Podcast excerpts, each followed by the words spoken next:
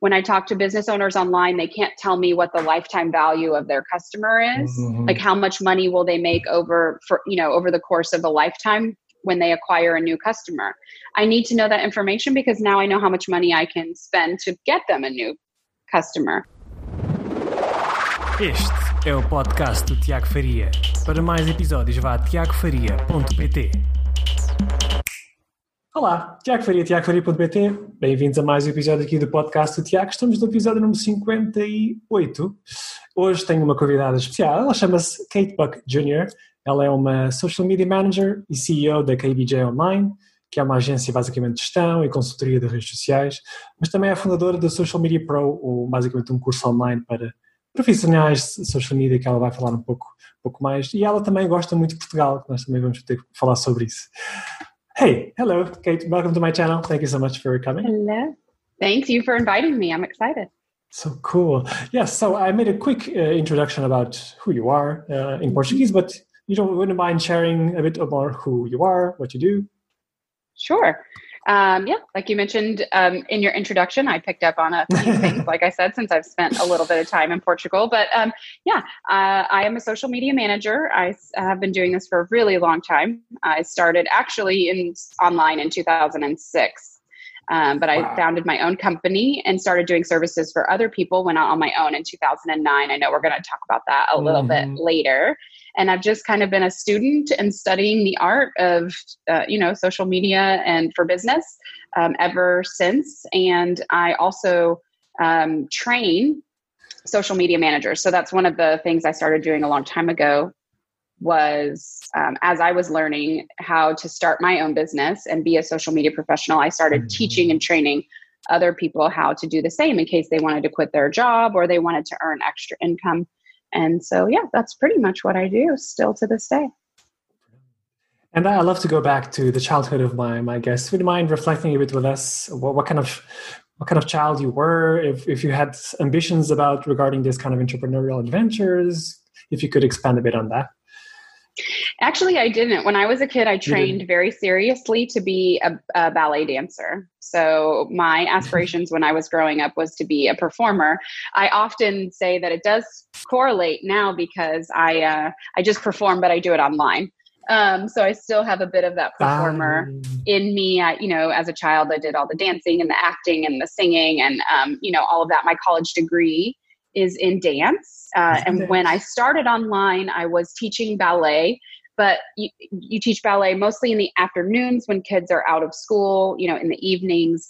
And I needed a job during the day um, to kind of make ends meet. And that's when I slowly started working online as a personal assistant because I needed to earn some extra money. Um, so yeah, no, I was going to be a ballet teacher. I was going to be a, a big famous ballerina. and uh, at what point does does this social media thing come to your mind? I mean, what what excited you the most when you first discovered it, and what made you think that okay, this is going to be my life? Well, I randomly got hired for a job that involved some social media. So I had no idea uh. what I ah. was getting myself into, but um, these were back in the MySpace days. Um, so I did have a MySpace uh. profile and I did. Um, I did, I did, I just really enjoyed it. And when I got late, that was a corporate job. And when they, Facebook came around, we were sort of building our own social media platform. And when Facebook came around, it became obvious that um, we weren't going to make it unless we got a large influx of capital to do that. And um, we and we didn't. So when I got laid off, I just kept thinking to myself, I really enjoyed what I was doing. Um, I liked hanging. I liked talking to people online, and um, uh, others noticed that I was good at it. And so I had no idea, but I was just searching online for what other type of jobs I could get doing this. Little did I know it was going to be like the future of the internet. and I was just kind of that's what excited me at the time was I enjoyed it. I got to work from home and I wanted to find another job where I could keep doing that. That's that's brilliant. And and what do you think uh, differentiated you from you know the average social media manager that there is i mean what do you think you can do a bit better than most of the people around you um, i think two two things and it's been a con- like progress over time. I would say in the beginning, you know, I was learning and teaching myself and um, and maybe that's one of the things is that okay. I just I really dove in. I was very curious and I I didn't want to not know how to do something. So I would try mm. and test all the apps and see what worked and what didn't. And then when people would tweet or post and say, well, what app is best for XYZ, I would always have the answer because I would have tried it. Well, I tried this app and I tried this app. You know, this one's good for this and this one's good for this. Mm. So I don't know. It depends. What are you looking for? And that's really, um, that was really kind of in the beginning. Now, um, I would say, um, I mean, maybe quite the same thing is I feel like I'm really a learner at heart. I'm a mm. student. And when people call me an expert, it's been a long time. I've just recently become to where I embrace um, the, the, the term for myself. You know, sometimes we're our harshest critics. And mm-hmm. so even mm-hmm. though other people call me that, you know, it's been a, a hard thing for me to embrace. But I think because I've always considered myself a learner, I'm always learning, which means um, you know i'm all, i always have new hmm. new information um, i also uh, i think what i what i was going to say was um, early on i embraced the world of internet marketing there are people that were building really big email lists and doing webinars mm-hmm. and selling products and I was exposed to that world early on in my career. And a lot of times when people think about social media, they think about posting on social media and getting engagement and you know how many comments or likes and shares how many followers do i have and i think those numbers are important but my clients have always demanded of me to show a result in their business of course and so i think over time what i've done is really infuse the idea of how do i continuously grow my social media with the likes and the followers and the shares and the engagement and all of that but at the same time translate that over into an actual business um, result. And I, so I think bridging those two worlds together is really what I do best. Yeah, exactly. I think the we, we differs yourself completely from the rest because most social media managers worry mostly about you know bringing engagement, comments, followers, and not as much the the the, the part that actually matters for businesses, right? So that's it's um it's a it's a it's a different parts it's different parts of the brain that are needed. Somebody that's mm-hmm. going to be really good at one is not necessarily going to be good at the other, or even if you want to say attracted to learning that uh, part. Someone either really likes talking and sharing and being with people, and other people like data, metrics, analytics, and numbers. So, it, but you have to have both. They, they, it's like sales and marketing. That you need both in order for a business to thrive. That's awesome. So going back again to 2009, it was the, the year you founded KBJ Online. Uh, can you talk a bit about the, the three months prior to starting that business? What, what, what was in your mind? What were the main obstacles? Just to share a bit with the audience. Yeah, well, I did share a little bit about it. I was getting laid off, and I begged my yes. company to give me three months to find another job. So KBJ Online, you know, while I started, I had my very first client on January 9th, 2009 my actual last day at my job was yes. December 31st, 2008. So I didn't even actually fully f- decide that I was having a business and being KBJ Online until about nine months later, until September. Mm-hmm. So in the three months leading up to January, I had gotten the pink slip. So I knew I was getting laid off and I wasn't going to have a job. And my boss was really great. She said, you know, spend half of your time cleaning up your job and writing a procedure manual and all of these things, which mm-hmm has later come to be very helpful. Uh, that I know how to write procedures and processes. But she also said spend the rest of the time trying to find a job, and that's literally how KBJ Online really was born. Is really I networked, I followed everyone on Twitter that I could, I engaged with them, I shared their blog posts, I read, I learned, I went to the meetups to meet people in mm. person. I applied for the jobs, I learned as much as I could. I just really immersed myself in the world. I had no choice. I was, had just recently been married. I had two stepkids. My mm-hmm. mom uh, is elderly and she lived with us at the time. And there was just no way I could afford to not have an income. So I was actually doing all of this in effort to get a regular job, not to start a business. And what happened was, is I got a, I, I would take client work starting in January. I started taking client work where people were paying me for this little job or that little job or clean out their spam DMs on Twitter. I literally got paid to be somebody's just assistant and clean out spam DMs on Twitter. And I didn't care. I was scrappy, yeah, whatever scrappy person. Then and then what happened is it just started to build over time. And it was really around September of that year where I thought to myself, hmm, well, I could kind of stop looking for a job and maybe I could just keep getting clients and doing this full time because mm-hmm. I was starting to make about as much money as I had at my job um, in in my business. So that's when the light bulb went off and went, okay, maybe we should just keep doing this and stop looking for a job. That's awesome. That's a brilliant transition mm-hmm. there. And what do you feel were the main mistakes you made during those first, like uh, not few months? It was almost a year of a transition, right?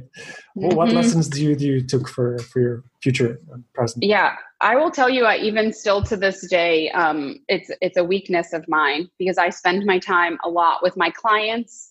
And so I didn't do a good job immediately of the internet marketing type things, like of building my own email list or putting out my ah. own blog content or my own YouTube videos. I was very focused on doing, even to this day, others, yeah. if you go to my blog or you, you know, my, it's like the doctor list, syndrome, right? The doctor tells you not to smoke, but then in the background he smokes. Yes, exactly. Yeah. Or the cobbler's children don't have any shoes. Yes. And, and really, I, I teach to my social media managers um, and to people that are getting started that that is so important. Blogging is so important. If I had been blogging for the last 10 years, yes or started a YouTube channel 10 years ago.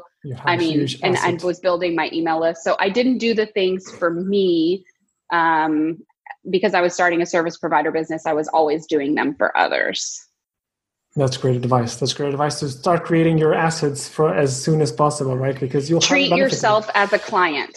Yes. Treat yourself as a client. You put yourself on your schedule just as if you were you were hired by somebody else to do it.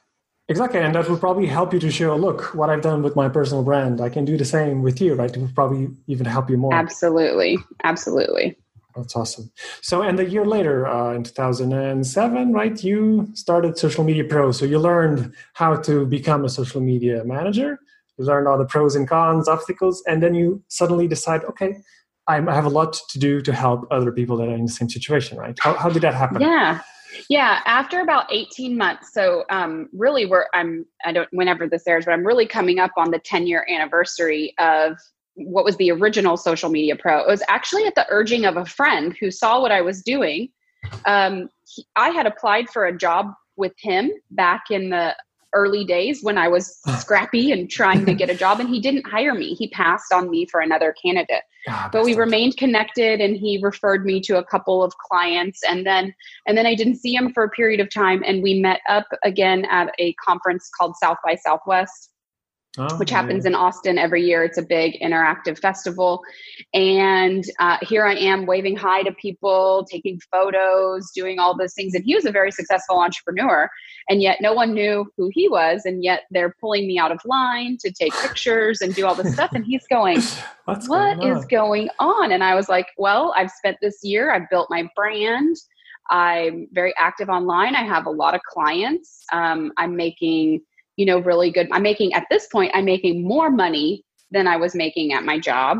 Um, so i'm doing i'm doing so much better. I'm approaching a, a you know the the what what is the elusive $10,000 a month which seems to be everyone's goal number you know to get to. And i'd done it in about a year and he said to me wow that's really impressive. I think you should teach other people yeah. how to do what you did. And like I said, he was a very successful entrepreneur. Um, you guys, if you guys follow online training, um, you may have heard of him before. His name is Ryan Deiss of a site called Digital Marketer. I've been trying and to so get digi- him to the podcast for a while. He's not answering me yet. So he's not answering. well, send I'll, I'll, forward it on and, and, I'll let him know that we dropped him today. So he was yeah. the one, and so it was his business where he said, "I think if you put together a training teaching people how to start a business, being a social media manager, I could sell that." for you and that's really when social media pro was born i, I taught people how to get a client um, maybe how to write a contract what tasks you should do for the client, how to run your business. It's just a little small thing, but it has endured all of these years because it's still a skill in a business that people, even in this time where we're recording this podcast in the middle of a pandemic, having online skills and being able to work from anywhere and kind of having some control over your income is more important than ever. So this is this is not something I remember people telling me it was a fad. Social media was a fad, and mm. I don't get used to this job. I wasn't going to have it very long, and and look at it now. It's like it's it, literally the only way that we have to connect with each other and chat is through social media. So it definitely has withstood the test of time. Definitely, that's that's really good. Um, and I'm just curious, uh, how was the transition? So you you you thought about helping other social media managers, but um, what kind of product did you idealize initially? Was it already an online course, or did you start with coaching one on one? How did the process? Yeah, uh, it was a bit of both. We started with an online course, so I pre-recorded some videos, and then okay. of course had like um, some temp- my templates and documents. I included everything that I didn't feel like I knew very much, so I put everything I had in there, which is not smart as a product owner because now I have nothing else to sell them next in the process. I've sold you everything right in the beginning. But we did have some coaching calls after that. So when you signed up, you also got access to, access to. Um, some weekly coaching calls. From there, social media managers would reach out to me because they would want one on one coaching uh, mm. for their particular situation.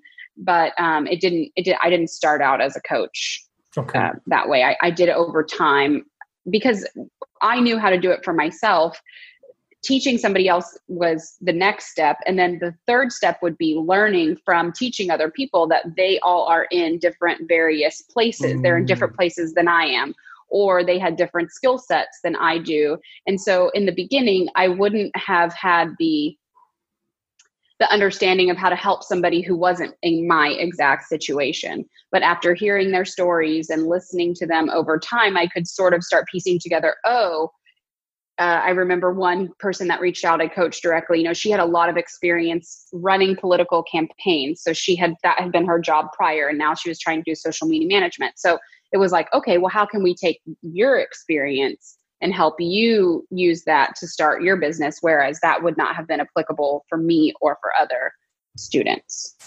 Okay, makes sense. Makes yeah. sense. So the coaching um, came later. Perfect. So now uh, turning a bit the, the view to the uh, business owner side of things. So what do you feel are the main mistakes you see business owners making when it comes to, to their own social media? What do they, what are the main uh, beliefs and mistakes they make? Um, it's a good question. Um, there's a lot.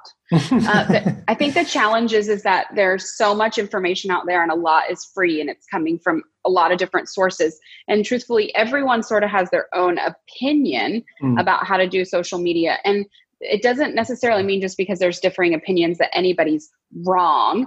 Um, but you really do need to kind of pick one path of someone or some system that has been successful and mm. stick with it you can't really piece them together i think one one thing i was just saying yesterday that has been challenging for me with clients is that um, everyone wants to be real creative right from the beginning So I think the creativity part is at the beginning, but you don't know what you're doing yet. So I think it's first to learn what to do and how to do it and then be creative afterwards. Like do something that's already has shown proven results and then go get creative later. Mm. so besides that what i what like i spoke to a potential client yesterday and they're really raring to go and want to do social media but the back end the infrastructure of their business is not ready when I talk to business owners online, they can't tell me what the lifetime value of their customer is. Mm-hmm. Like how much money will they make over for, you know, over the course of a lifetime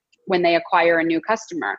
I need to know that information because now I know how much money I can spend to get them a new customer. So they don't know the inner workings of their business. They really don't know how much money they're making and from how many different people. they don't know um, they don't have the online infrastructure set up on their site to fully accurately capture people, but they just keep hearing from from their phone and from everywhere. Do social media and start a YouTube channel, and you've got to be blogging. And why aren't you on Twitter? And now it's TikTok and whatever. and so they feel stressed and compelled to be doing these things, but they don't have the actual business side of it set up. So it's a waste of time and effort most of the time because even if you do get a big audience and you get lots of followers and even if they do you do well and have lots of engagement so what? What happens after that? Everything else has to get built and be in place first so that you have some place to send people once all this dialogue and conversation is happening online.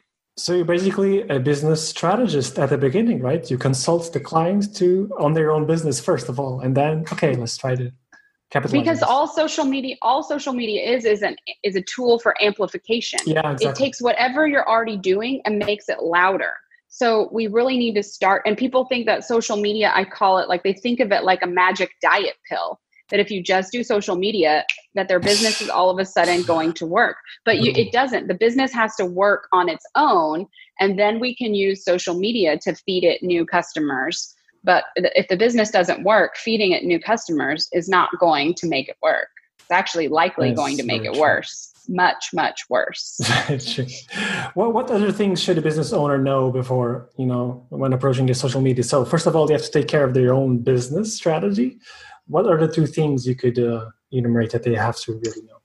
Um, the other things that people should realize is that um, that number one, social media is an investment both in time and uh, and in money. And in money. So in in time and resources, you know, creating like social. When we got started in social media a long time ago, it was much easier to just throw something up, and it didn't matter. It was a tweet. It was 140 characters. It didn't take a lot of like asset creation. You didn't have to work very hard. You could put a tweet and put a link to an ugly landing page, and it would do something but over 10 years the the demand from consumers has evolved the aesthetic of the eye what images people like um, um, what kind of tricks they will no longer fall for you know those types of things so you, mm. you actually have to be good and try at marketing so you have to spend you have need resources you need to create video you need to create good graphics and images you need to work on your wordsmithing you can't just throw it together and that isn't that's an investment like mm. and, and to figure out which one is going to work, you might have to create 10 images, 20 images or something, and then whittle down and narrow it down to the ones that work best.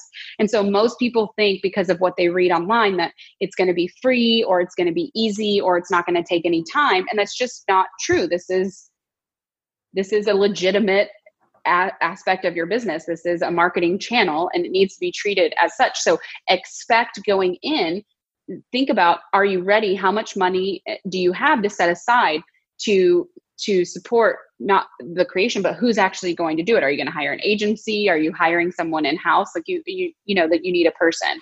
And then the second one is around is around budget and money as well is that not only do those things cost money but it's such a crowded marketplace to be entering that you almost always have to have an ad spend budget set aside mm. so you really need to understand how much money that this is actually an actual investment this is opening up a new channel for your business and you need to be willing to spend money in order to make and you, of course me as a social media manager i would be saying that.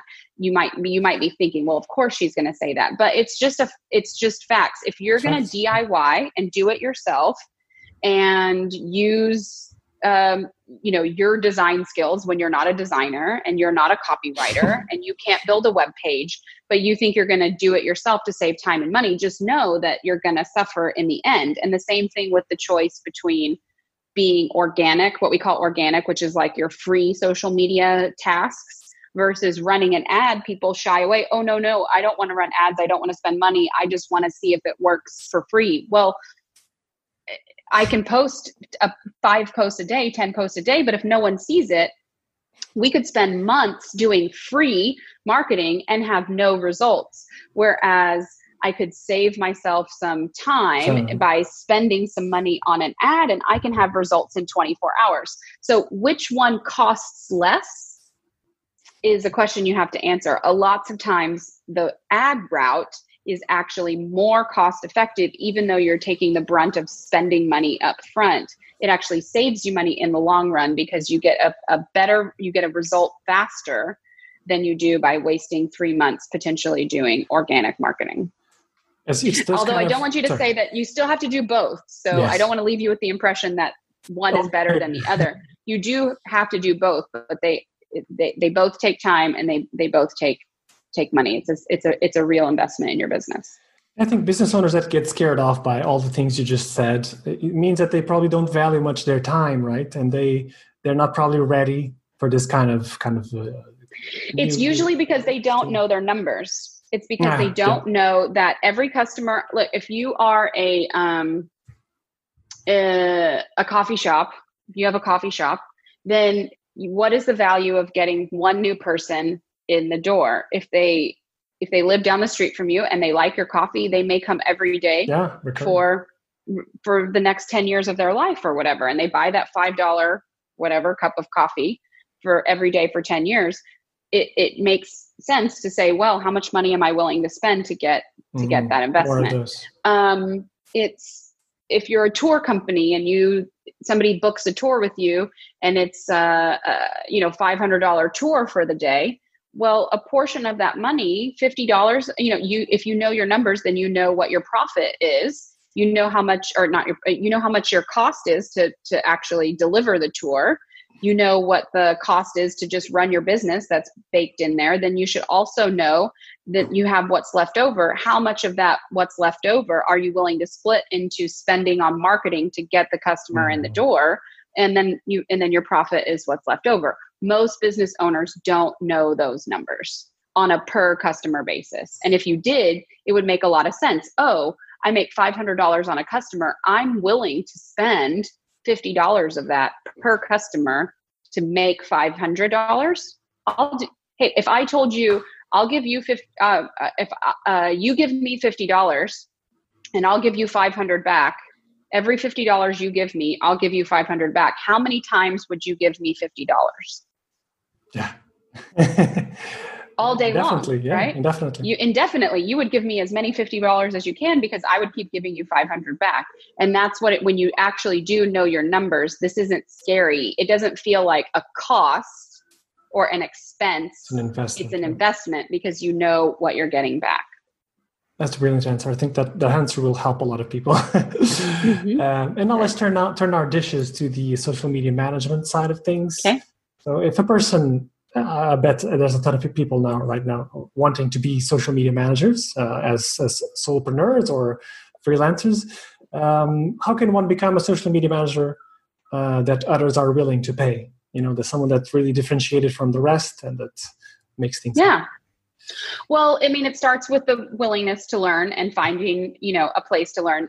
As I mentioned, mm-hmm. there's there's lots of resources out there. Of course, I'm biased. Uh, I think the best place to learn is with Social Media Pro, but I think that you do need a very holistic education, mm-hmm. and so you know, um, and then you need some experience. So once you feel like you know a little bit about what you're doing, the next thing to do would be to get an internship somewhere or offer to do a favor mm-hmm. for a mm-hmm. friend or even start your own little side project you know like i have a little um a little side instagram that i do to test it's around salsa dancing because um, I love salsa dancing and it's fun. So I set up an Instagram, I set up a little web page, and this is a place where it's just fun for me.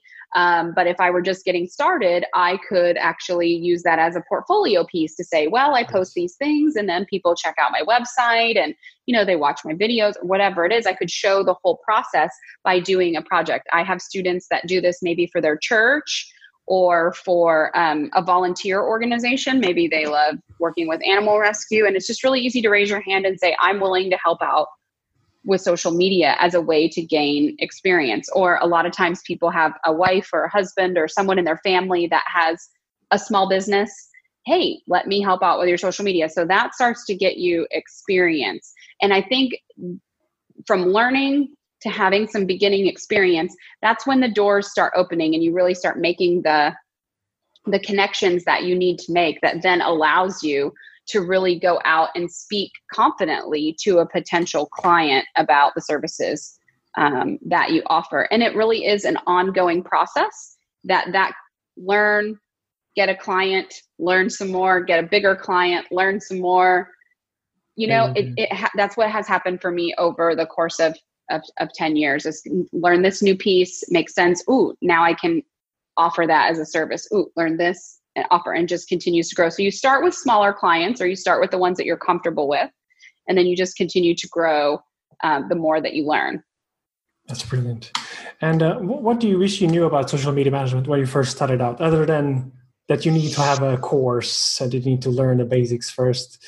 Uh, what did what you learn? do I wish recently? I knew about social media management? I think I wish I knew uh, as a, hmm, hmm.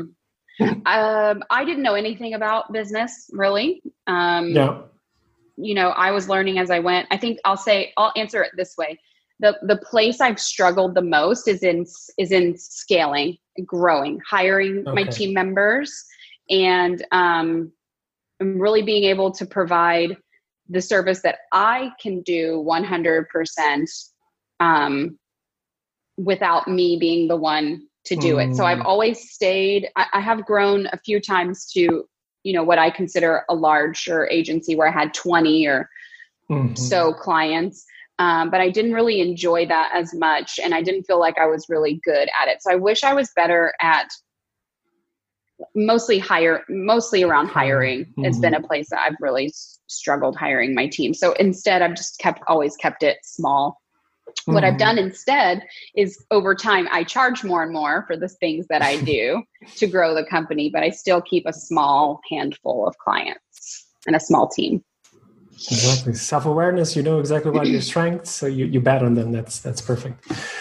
Okay, Kate, we're arri- getting to the end of this interview, but I still have a couple more more personal questions. So, if you, Okay. if you keep, uh, think with me, if in the past five years you you created a new habit that drastically improved your life, either professionally or personally, could be either or.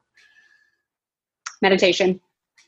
Boom. There you go. meditation uh, i start i went to a workshop uh, five years ago actually exactly with dr a guy named dr joe dispenza um, he teaches meditation and um, i i wanted to learn more about it and um, it has made the, definitely uh, improved my life the greatest of That's any awesome. skill Perfect. You're not the first one to say so. I think it's really something that I should include in my life. Apparently, there's plenty of signs of that. Um, and who do you follow online for advice, inspiration on kind of social media, digital marketing, business? Mm, Anyone that you still follow nowadays?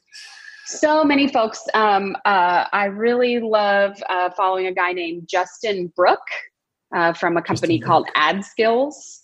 Um, Hmm. he's br- a br- brilliant. And a guy named Sean Vossler Okay. has a company called Increase Academy. He's a brilliant copywriter and designer. Those are those are two people. Uh, Ryan Stewman, of course, um, was a student of mine who has gone on to far surpass me in business and he's just um, his insights he's just he's very candid and he's brilliant i love how he has built his tribe um, who else do i learn from i sort of watch what everybody does to a certain degree. Um, my mentor is still uh, one of my original people that i met in the beginning. I mentioned ryan deiss as the ceo of digital marketer. He had a business partner named perry belcher who continues to remain a mentor um, of mine that I, I learn from from regularly. Those are the people that I follow very consistently because I, I love always learning uh, from them. But I watch everybody from Gary Vaynerchuk, um, see what he's doing always. I keep an eye on Lewis Howes and Amy Porterfield. Like everybody sort of has their own little flavor, and I love um, I love Pat Flynn and Neil Patel. I think also put out very great information. Both of those guys. Um, yeah, those are my. You really are on social media, people. you- you're not just practicing it. You really are present and you follow people. That's that's great. Uh, Yes. And what about what about books? Uh, if you had to choose one about any Ah. topics, could you recommend any? Um, let's see. Let me open my. Let me open my Kindle here. Um, one of my favorite books is. Uh, it's not going to be on here, but it's called "The Three Laws of Performance." Um, Three laws. three laws of performance and that is a book that i go back to quite often um Uh, who is? I- I'm trying to see who is the author. steve zaffron yes, Steve. Zaffron. is Okay, that's a good um i really I, I really get a lot out of that book um let's see what do i um uh, be, becoming supernatural dr joe's book is i highly recommend that in Okay. terms of um I highly recommend that book. Um, gosh, all my books now you can see they've they've changed um, over over time mm-hmm. from business from business books to mostly personal development type stuff and really around meditation. Um, hold on, I, I uh, no specific book on social media, right? You don't. Uh, you know, I've had a hard time finding. I really should write it. Um, I have yes. a hard time finding a book on social media. I really like some of the books um, that came out um, in the beginning, like um, oh my gosh, uh, books. Chris Brogan had a book. Uh, Chris, the books by Chris Brogan and Julien Smith that were out a long time ago. I I do follow Gary V. He writes very succinctly. Jab, jab, jab. Right mm. hook is a great um, book.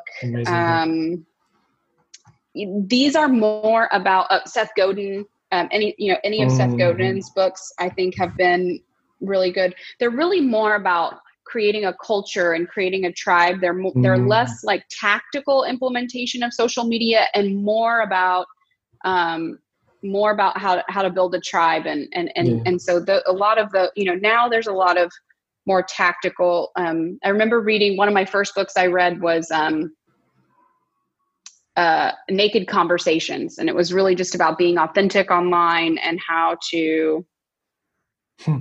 um, you know, how to be how to be transparent in a world, you know, in a world where this was now, you know, the norm. So these are the types of. I'm just looking through one more time. Um, mm-hmm. one, one, I'll also look at my Audible real quick. I'll just. I know I'm missing something. This is probably this is the one question I didn't obviously did not um, fully prepare I'll put, for. Uh, I'll put them all in the uh, descriptions. I have. I did get a lot of. Um, I did get a lot out of also. Um, where did it just go? The practicing mind. It was that's kind of a habit building book, discipline, and that's probably one of my weakest areas. I, uh, from a business perspective, I also we revolutionized one of my clients' companies based on a book called Traction by Gino Wickman, Okay. That was an excellent read. And got it. Yep, I think those are. Oh, duh. That's the one I've been missing the whole time. The Miracle Morning. And I was going to say Tribes, Tribes by Seth Godin. Um, but the, Mir- the Miracle Morning by Hal Elrod. Morning practices, morning rituals. That's where the meditation comes in. The self discipline stuff comes in. Creating your day, getting your exercise in, setting yourself up for a successful day. The Miracle Morning is a great um, is a great read. If you have, yeah, I think you covered a ton of points, uh, different different areas of development. That's awesome. I'm always reading. That's my that's my. I'm I'm always traveling, so I've always got my Kindle and my I can tell you can barely find your books on Kindle anymore. I know. I yeah, just got to keep scrolling, keep scrolling. okay, Kate, to reach the end, how, how can people know more about you? Uh, what you'd like uh, mostly people follow me online on any of the channels, uh, Kate Buck Jr. And uh, you can find out more about my services that I provide and all of that at kbjonline.com. That's that's an awesome uh, domain name, KBJ. Oh, I, I totally forgot. You could also check out Social Media Pro. Uh, exactly. Uh, my my my uh, the URL to my page there is socialmediapro.me. You can also check out socialmediapro.com as well.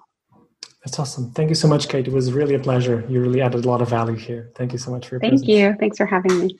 Yeah.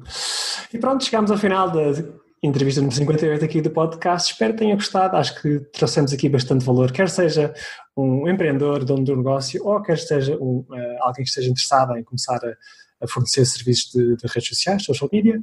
Acho que foi muito valioso. Se gostou do vídeo, por favor, deixe o seu gosto, subscreva o canal para ver mais futuros vídeos. Muito obrigado pelo seu tempo. Até à próxima.